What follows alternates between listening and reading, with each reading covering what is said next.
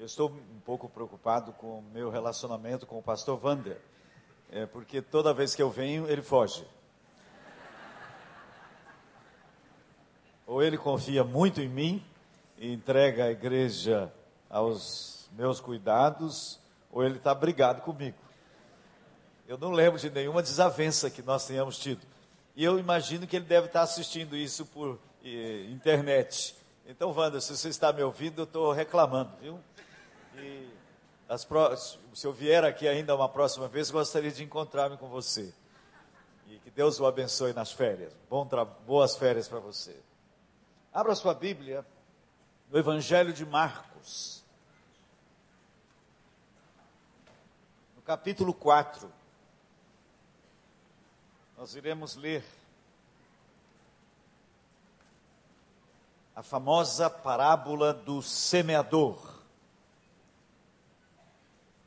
Tem uma irmã aqui na frente com muito sono. Vamos ficar de pé para ela acordar.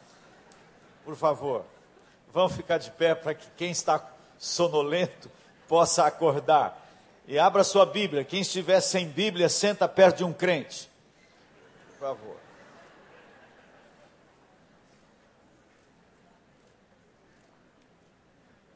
Voltou Jesus a ensinar à beira-mar Reuniu-se numerosa multidão a ele, de modo que entrou num barco, onde se assentou, afastando-se da praia. E todo o povo estava à beira-mar na praia. Assim lhes ensinava muitas coisas por parábolas, no decorrer do seu doutrinamento. Ouvi, eis que saiu o semeador a semear. E ao semear, uma parte caiu à beira do caminho, e vieram as aves e a comeram. Outra caiu em solo rochoso, onde a terra era pouca, e logo nasceu, visto não ser profunda a terra. Saindo, porém, o sol a queimou, e porque não tinha raiz, secou-se. Outra parte caiu entre os espinhos, e os espinhos cresceram e a sufocaram e não deu fruto. Outra, enfim, caiu em boa terra e deu fruto que vingou e cresceu, produzindo a trinta, a sessenta e a cem por um. E acrescentou: Quem tem ouvidos para ouvir, ouça. Agora salte para o versículo 14, onde Jesus vai explicar o significado da parábola. O semeador semeia a palavra. São estes os da beira do caminho, onde a palavra é semeada, e enquanto a ouvem, logo vem Satanás e tira a palavra semeada neles. Semelhantemente, são estes os semeados em solo rochoso, os quais, ouvindo a palavra, logo a recebem com alegria, mas eles não têm raiz em si mesmos, sendo antes de pouca duração, em lhes chegando a angústia, ou a perseguição por causa da palavra, logo se escandalizam. Os outros, os semeados entre os espinhos, são os que ouvem a palavra, mas os cuidados do mundo, a fascinação da riqueza e as demais ambições concorrendo sufocam a palavra, ficando ela infrutífera. Os que foram semeados em boa terra são aqueles que ouvem a palavra e a recebem frutificando a 30, a 60 e a 100 por um. Podem se assentar.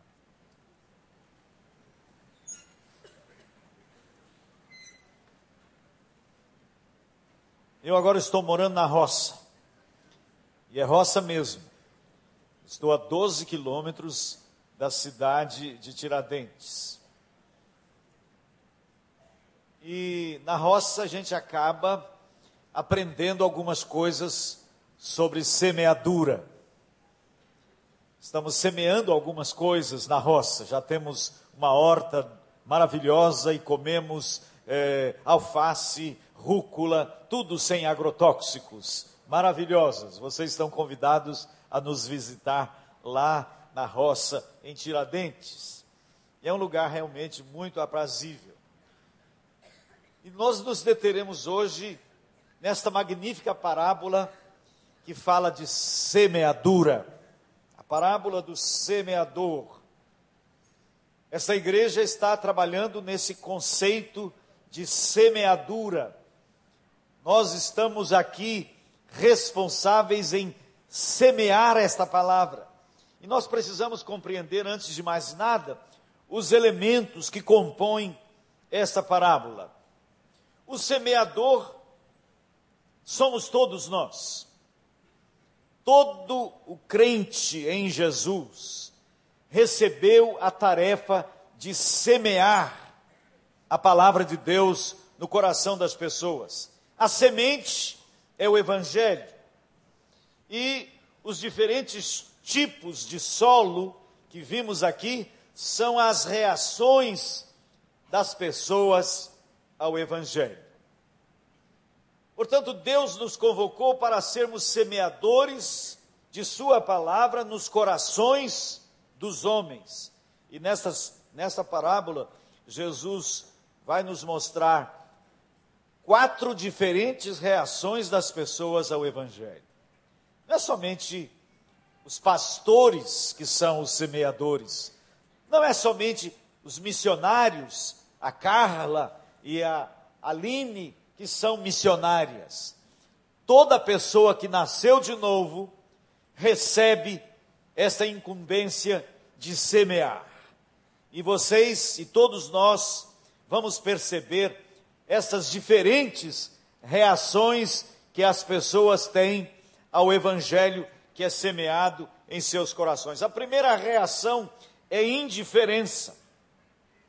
Esta é a reação daqueles cujos corações são definidos aqui por Jesus como beira do caminho. Que caiu à beira do caminho são os que ouvem a palavra, vem em seguida o diabo, aqui ilustrado por passarinhos. No texto de Lucas, menciona que os passarinhos vêm e comem. Arrebata-lhes do coração a palavra para não suceder que crendo sejam salvos. Vamos esclarecer o cenário. O caminho, certamente, não é destinado a receber semente, mas sim dar passagem às pessoas. Ele é bem endurecido porque é bem pisado. E geralmente os caminhos são bem lisos. Existem estradas asfaltadas, como também existem corações asfaltados. Sua lisura é impecável. Existem pessoas cujos corações estão cheios de lisura. São pessoas que têm papéis importantes na sociedade, nas relações sociais, desculpem. Quase que me traí. Mas isso foi de caso pensado para acordar aqueles adormecidos. Porque quando se fala de sexo, ninguém dorme. Estradas e ruas costumam ter nomes. E é preciso conhecer os nomes das ruas e estradas para se saber aonde estamos indo. Da mesma forma, há pessoas que de fato se deve conhecer, como as ruas, para se alcançar algumas coisas. Pessoas que têm postos-chave, que têm influência, somente por seu intermédio se consegue certos alvos. Isso é bom e está correto. Não se pode culpar uma pessoa por ser influente. Assim como ninguém culpará um caminho por não ser lavoura e sim terradura. Mas o que por um lado parece vantagem, por outro é um grande obstáculo. Acontece que na estrada, movimentada e repisada, dificilmente poderá crescer alguma semente. A pessoa que é apenas um caminho pelo qual passa o movimento diário, que nunca experimenta um pouco de quietude, pois o tráfico circula continuamente, dificilmente verá crescer em, virá crescer em si a semente eterna. Quem não tem condição de ser lavoura por uma horinha que seja, diariamente, que não suporta ser arado, ficando à espera que Deus lance sua semente nos sulcos, em princípio, já perdeu a vida. Movimento e agitação não permitem Deus trabalhar na vida. Coitados dos homens caminho, coitadas das mulheres caminho, só se encontra neles alguns tufos de capim nas rachaduras do asfalto. Verifique se esta tem sido a sua situação. Indiferença para com a palavra de Deus, porque você é alguém muito especial que não tem tempo para essas coisas religiosas. Você é muito importante para parar para Deus, para ouvir Deus, para buscar Deus. Você está sendo definido como coração beira de estrada, e a primeira reação é indiferença. Uma segunda reação mostrada por esta parábola é entusiasmo superficial. O que foi semeado em solo rochoso, esse é o que ouve a palavra e a recebe logo com alegria, mas não tem raiz em si mesmo, sendo antes de pouca duração, em lhe chegando a angústia ou a perseguição por causa da palavra, logo se escandaliza. A primeira impressão que temos deste grupo de pessoas é um tanto melhor, é um tanto mais favorável.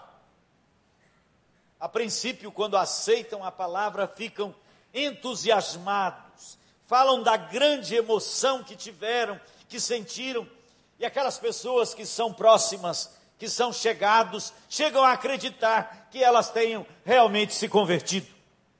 Mas não demora muito, e logo o fogo se apaga é o que nós costumamos chamar de fogo de palha. O coração que parecia tão abrasado se torna um gelo de indiferença e frieza. E agora, como pode acontecer isso?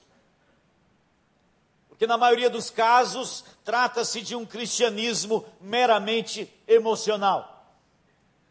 Quando alguém diz que determinada pregação muito a emocionou, é de se supor que tenha sido tocada na periferia apenas, na pouca terra que está sobre a rocha.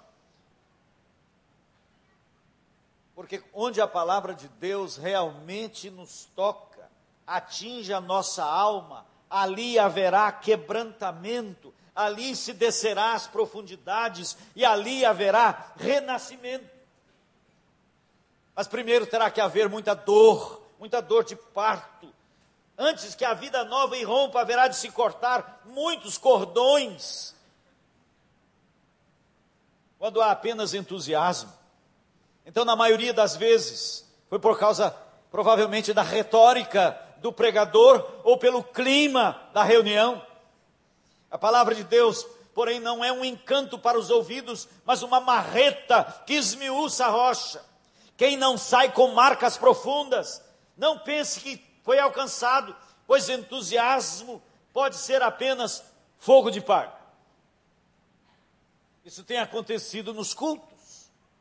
A rocha por baixo da terra não permite que a semente penetre no seu interior. O coração pedregoso é aquele em que a palavra de Deus não chega, não chega realmente no cerne da pessoa, atinge apenas a periferia das suas emoções.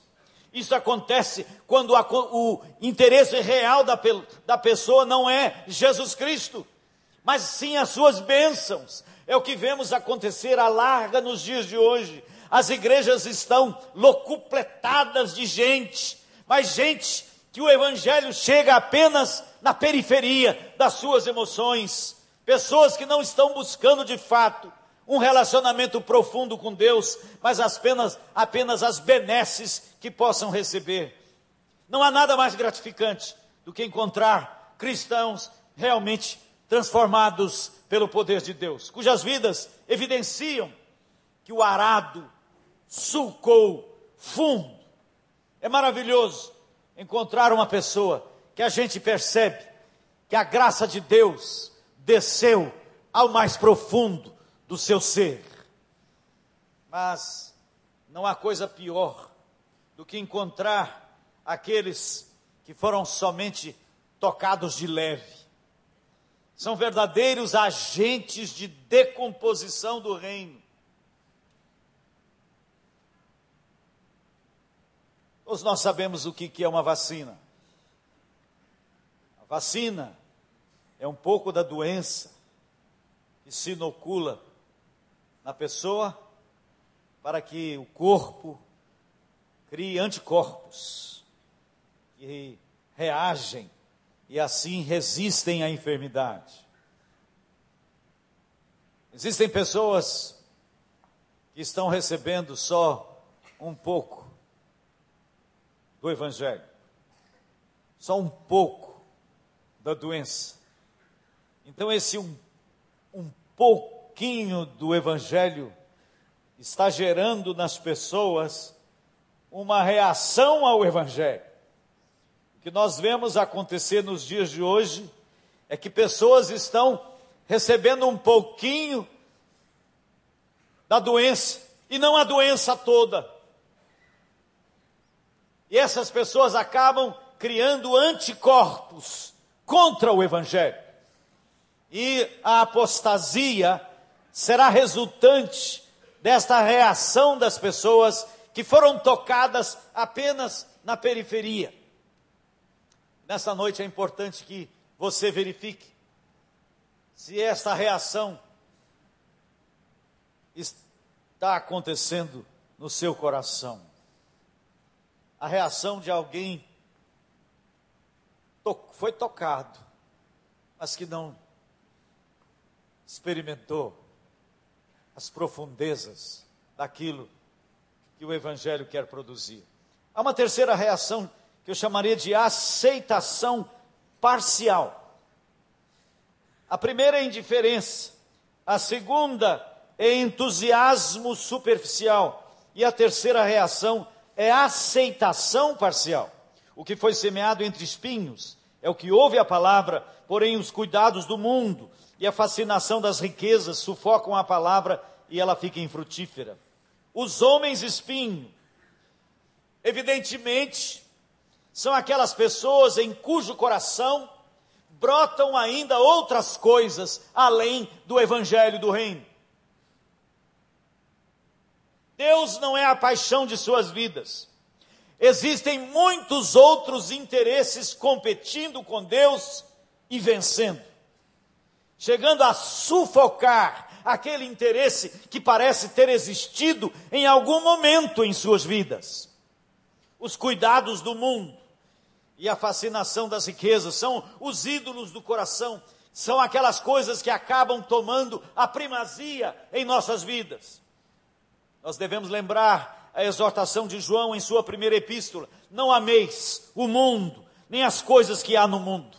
Se alguém amar o mundo, o amor do Pai não está nele, porque tudo que há no mundo, a concupiscência da carne, a concupiscência dos olhos e a soberba da vida não procede do Pai, mas procede do mundo. Ora, o mundo passa, bem como a sua concupiscência, aquele, porém, que faz a vontade de Deus permanece para sempre. No relato de Lucas, que Lucas faz desta parábola, ele chega a dizer que a semente frutifica, mas os seus frutos não amadurecem. A palavra de Deus é muito clara em nos alertar que a fascinação das riquezas talvez seja um dos maiores enganos que o inimigo utiliza para abafar dentro do ser humano a sede de Deus. O dinheiro é um Deus poderosíssimo. A Bíblia o chama de mamon, porque o dinheiro parece dar-nos a sensação de segurança. Vocês sabiam que ansiedade é orgulho? O que, que é ansiedade? Nós não temos ansiedade pelo bem, nós temos ansiedade pelo mal que pode nos acontecer amanhã. O bem nós temos expectativa de alguma coisa boa, mas é o medo do futuro, é o medo do amanhã que produz em nós ansiedade.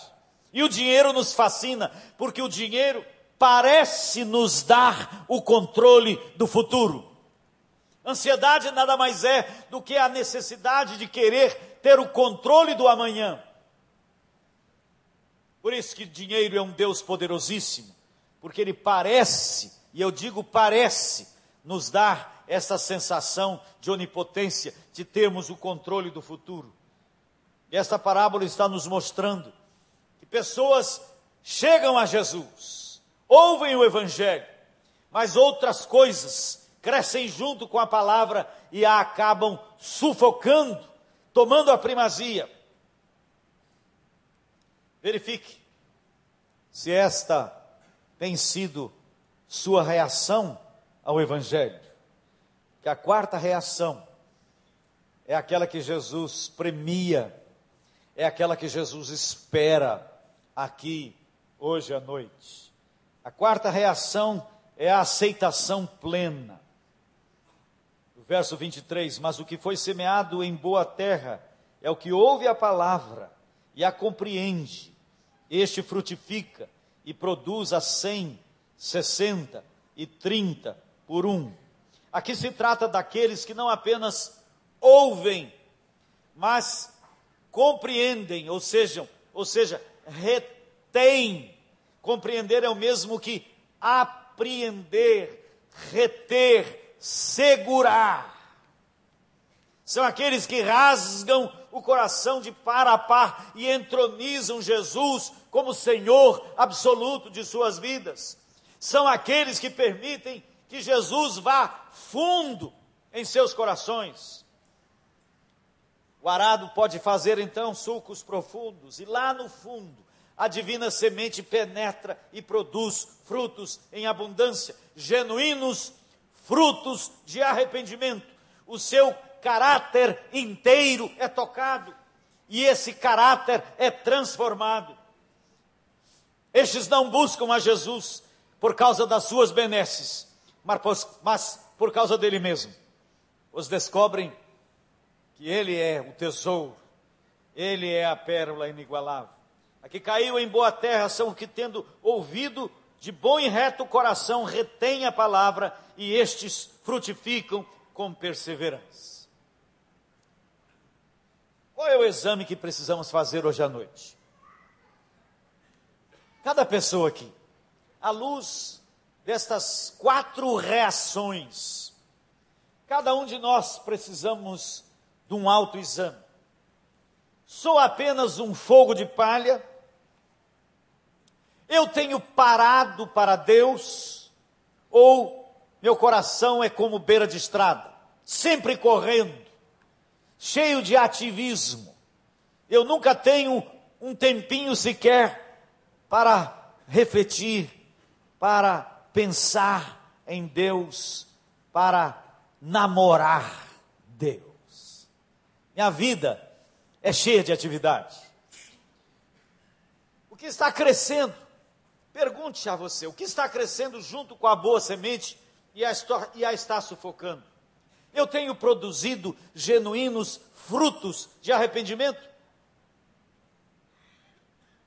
Esta é uma autoanálise que cada pessoa que tem que fazer, porque bem pode estar acontecendo com muitos aqui, que você um dia foi tocado e você se acostumou com igreja, você virou um religioso, mas a palavra não vai fundo em você. Você é uma pessoa de cerviz dura. Você não se arrepende facilmente. Você fere. Você é uma pessoa arestosa. O que é uma pessoa arestosa? É uma pessoa cheia de pontas. Quem encosta em você sai ferido. Mas você nunca conserta. A maior virtude do genuíno cristão não é não errar, é consertar. Mas quantos membros de igreja ferinos causam, machu, causam males, machucaduras, mas nunca se curvam, nunca se arrependem, nunca consertam e vão criando cânceres no corpo. Uma igreja composta de cristãos profundos, onde o Evangelho tocou fundo. É uma igreja de gente honesta, de gente quebrantada, de gente que lida consigo mesmo. Eu não tenho como lidar com o outro, eu só tenho como lidar comigo. Há uma pergunta necessária aqui: existiriam crentes temporários? A parábola nos sugere que sim. Podemos falar em crentes temporários, mas não em salvos temporários. Podem existir pessoas que creem por um tempo, mas pela parábola, depois se descartam do Evangelho, não permanecem. A que caiu sobre a pedra são os que, tendo ouvido a palavra, a recebem com alegria. Estes não têm raiz, creem apenas por algum tempo e na hora da aprovação se desviam, se escandalizam. Quando as dificuldades vêm, se decepcionam com Jesus. Ah, não era o que eu pensava. Eu pensava que ele iria resolver os meus problemas de saúde que ele iria resolver os meus problemas financeiros. Isso não aconteceu. Fui enganado. E tais pessoas o abandonam. Tais pessoas perderam a salvação? Não, pois na realidade nunca a tiveram.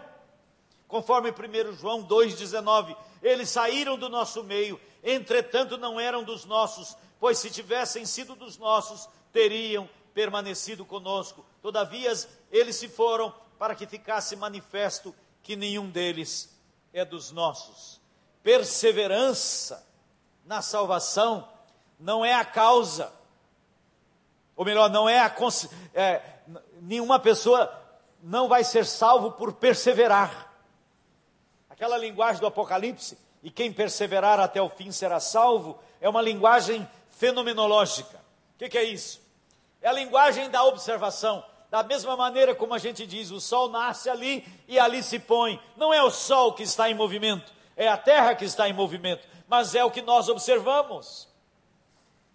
Então, o que nós observamos é uma pessoa perseverando. Mas perseverança é fruto da salvação. O salvo irá perseverar. E não quem perseverar será salvo.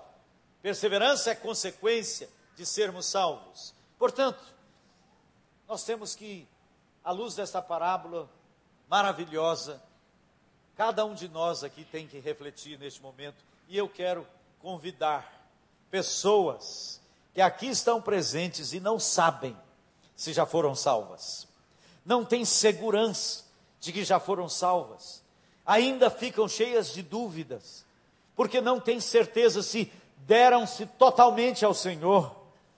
Você não sabe se você foi um coração beira de estrada, que não deu ouvidos. Você não sabe se você foi um coração é, apenas é, com pouca terra. Você não sabe se você tem sido um coração em que outras coisas crescem e sufocam a palavra. Mas no seu coração você tem o desejo de ser uma boa terra. Eu quero ser um coração boa terra, onde o evangelho penetre fundo em mim. Eu não quero ficar na periferia das coisas. Então nós vamos cantar uma música e lembrar de um homem. Já cantei essa música aqui várias vezes, já fizemos apelo aqui com essa música, eu gosto muito dela. A Bíblia conta a história de um homem, um homem que tinha um clamor por Deus dentro da sua alma, um homem que tentou saciar a fome interior com muita grana, com muito dinheiro, e ele enriqueceu muito ele se tornou uma pessoa muito próspera. Carrões do ano, apartamentos maravilhosos na praia, nos Estados Unidos, em outras regiões do mundo. E ele tinha suas viagens internacionais e ele ficava nos seus apartamentos luxuosos na Broadway. Mas este homem tinha um vazio do tamanho de Deus no seu coração. E ele tinha um clamor na sua alma. E ele ouviu dizer que Jesus ia chegar na cidade dele. Jesus ia passar pela cidade dele. E quando ele ouviu isto, ele se encheu de coragem, com suas roupas finíssimas. Ele não se envergonhou de subir numa árvore. Por quê? Porque quando ele chegou, ele era um homem desonesto. Ele granjeou toda aquela riqueza de forma desonesta, escondendo dólar na cueca. Ele ficou rico. E ele era odiado pelo povo. E quando ele soube que Jesus estava vindo, um cortejo vinha atrás, pessoas cercando Jesus de todo lado, e ele tentou chegar até Jesus, mas as pessoas o colocaram para longe, sai seu safado. Você não é pessoa digna de chegar até Jesus, você é um ladrão. Você tem sido um homem tremendamente desonesto. Jesus não quer saber de você, sai para lá. Aquele homem não desanimou. Ele viu que o cortejo ia na direção do centro da praça e lá tinha uma árvore enorme. E ele falou: Já sei o que eu vou fazer. E recebendo a, a zombaria dos adolescentes, porque viram aquele homem, eles usavam saia, né? Viram aquele homem subindo a árvore acima. Ele era pequenininho. Ele pensou: Eu vou subir naquela árvore lá de cima. Eu vou ver, eu vou ver Jesus. E ele subiu naquela árvore, ficou lá escondido entre as folhas. E quando Jesus passa bem embaixo, Jesus olha para cima e diz: Zaqueu, desce depressa, porque hoje me convém pousar em tua casa. Zaqueu quase caiu da árvore. Como é que ele sabe o meu nome? Se ele sabe o meu nome, ele sabe tudo sobre mim. Se ele sabe tudo sobre mim, ele sabe que eu sou uma pessoa desonesta. Eu granjei toda essa riqueza de forma desonesta. Mesmo assim, ele está dizendo que quer entrar na minha casa. Ele não me repeliu. Como as pessoas me repelem.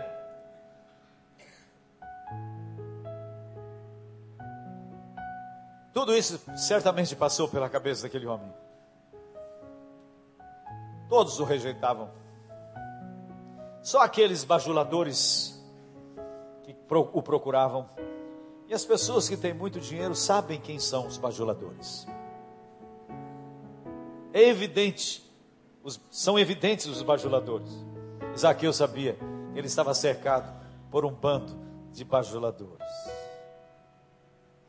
Mas as pessoas, mesmo seus bajuladores, no fundo o desprezavam. Mas ele ouviu de um homem e disse: Desce depressa, porque hoje me convém entrar em sua casa. E ele desceu. E a Bíblia diz que ele recebeu Jesus em sua casa. E o arado sulcou fundo, sentindo-se aceito, sentindo-se acolhido, sentindo-se amado. A palavra, a semente foi tão profunda que ele declara: Senhor, eu tenho sido um ladrão eu consegui tudo isso de forma desonesta, mas eu quero devolver tudo que eu puder. E aquelas pessoas que eu tenho defraudado, eu quero devolver quatro vezes mais. Não foi só na casca. O Evangelho atingiu a profundidade daquele ser. Eu quero que nós cantemos esse cântico entra em minha casa, entra em minha vida, mexe com minha estrutura e sara todas as feridas. Você quer que Jesus mexa de fato com a sua estrutura, com as suas feridas? Ensina, como é que é? A ter santidade Gente, é um, é um cântico maravilhoso. Eu quero convidar você, vamos ficar de pé. Eu quero convidar qualquer pessoa. Foi tocada aqui hoje. Jesus tocou em você. E você não quer ser um beira de estrada. Você não quer ser uma, um coração pedregoso que só tem um pouquinho de, de emoção na flor da pele. Você não quer ser também aquela pessoa que monte de coisa vai sufocar Jesus no seu coração. Você quer ser aquele coração tipo Zaqueu e entra em minha vida, mexe com tudo, mexe com as minhas estruturas, sara as minhas feridas. Eu quero ser todo. E eu gosto de uma frase que diz: é, deixo tudo, deixo tudo para te seguir. Eu quero convidar enquanto cantamos, qualquer pessoa que foi tocado aqui hoje, para vir para aqui para frente, nós vamos orar agradecendo a Deus, porque Ele está jogando a semente. Tem pessoas aqui que estão sendo chamadas ao arrependimento. Enquanto cantamos, você, Jesus tocou em você, sai do seu lugar e venha para cá. Vamos aqui quero subir o mais alto que eu puder, só pra te ver e olhar para ti e chamar tua atenção para mim. Eu preciso de ti,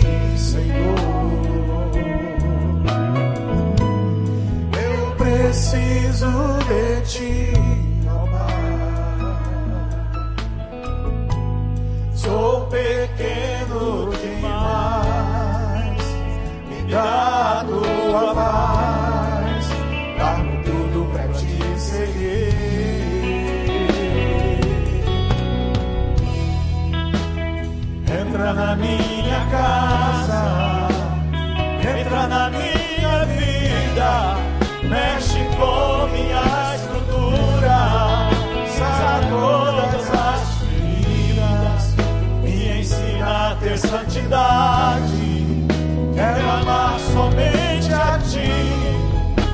Senhor é o meu bem maior.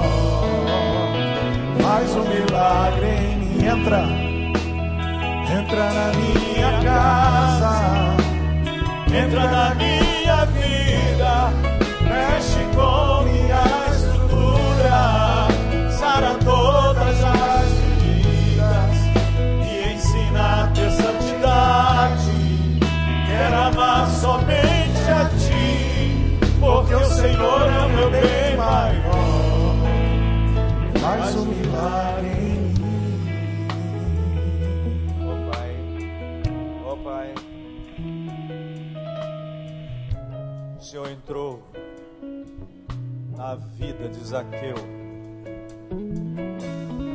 E aquele homem foi transformado em outra pessoa. E aqui tem pessoas chegando como Zaqueu chegou. E a tua promessa é que o Senhor vai entrar também nessas vidas. O Senhor está entrando nessas vidas. Papai, nós te pedimos que a tua entrada seja triunfante que a tua entrada em cada uma dessas vidas seja como na vida de Zaqueu, que mexeu com as suas estruturas, modificou o seu caráter, transformou seu a maneira de ver a vida e se tornaram novas pessoas. Faça isso na vida daqueles que estão aqui e abençoe aqueles que estão em crise, em conflito, para que também, ainda hoje, se rendam plenamente ao Senhor.